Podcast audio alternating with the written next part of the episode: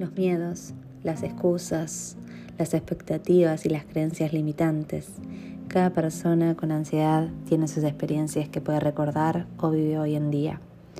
En Espacio Habilidad compartiré relatos, cuentos con mensajes y ejercicios para la ansiedad y mucho más. Te espero para compartir y liberar su estigma.